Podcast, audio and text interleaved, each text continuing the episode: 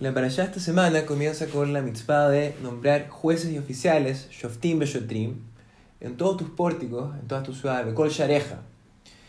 Rashi, quien interpreta el sentido simple de cada expresión, dice que esto se refiere a cada una de las ciudades que Hashem lo otorgó a Israel para sus tribus, para que juzguen al pueblo con justicia recta, con mishpat sedek.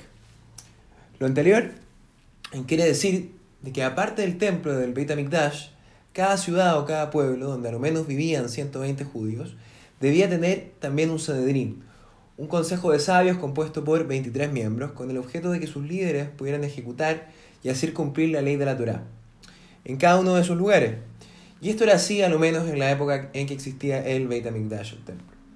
El rey nos dice que de este pasuk, de este versículo y en particular de esta mitzvah, podemos aprender una lección muy relevante incluso en nuestros días en donde ya no tenemos el templo.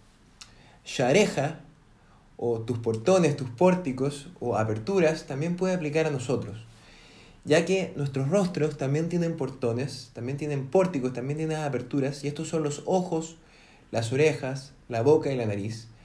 Y estos, tal como los demás portones, también requieren jueces. Por ejemplo, explica al respecto a nuestros ojos, lo que nosotros vemos a través de nuestros ojos tiene un efecto o un impacto muy grande en nuestro comportamiento. Por eso es importante juzgar previamente y tener un buen criterio en aquello que elegimos ver.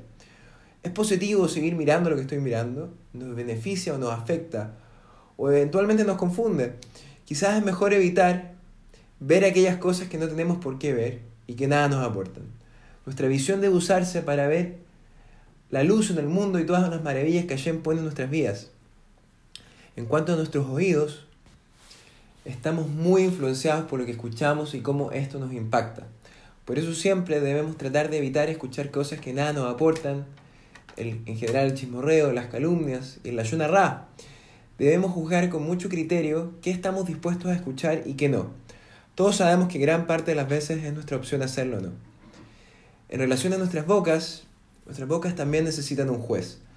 Antes de comer cualquier cosa tenemos que juzgar si esto es kosher o no y a la vez asegurarnos de bendecir los alimentos con la bendición, con la braja que corresponda. También debemos ser muy cuidadosos y juzgar bien las palabras que salen de nuestra boca.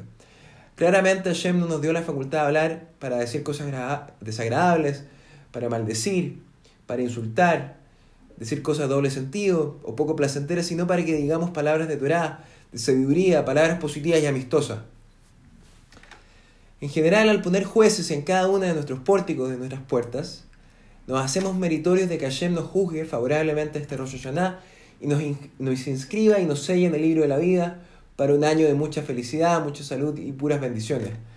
Hoy es el tiempo propicio para incorporar estos cambios, ya que Hashem está más accesible que nunca, ya que estamos en el mes de Lul, el mes en que el rey está en el campo, en que Hashem está más cerca de nosotros, en que podemos acceder a Él Solo debemos aprovechar la oportunidad y Él nos abrirá sus portones. Shabbat Shalom Meorach, todo lo mejor.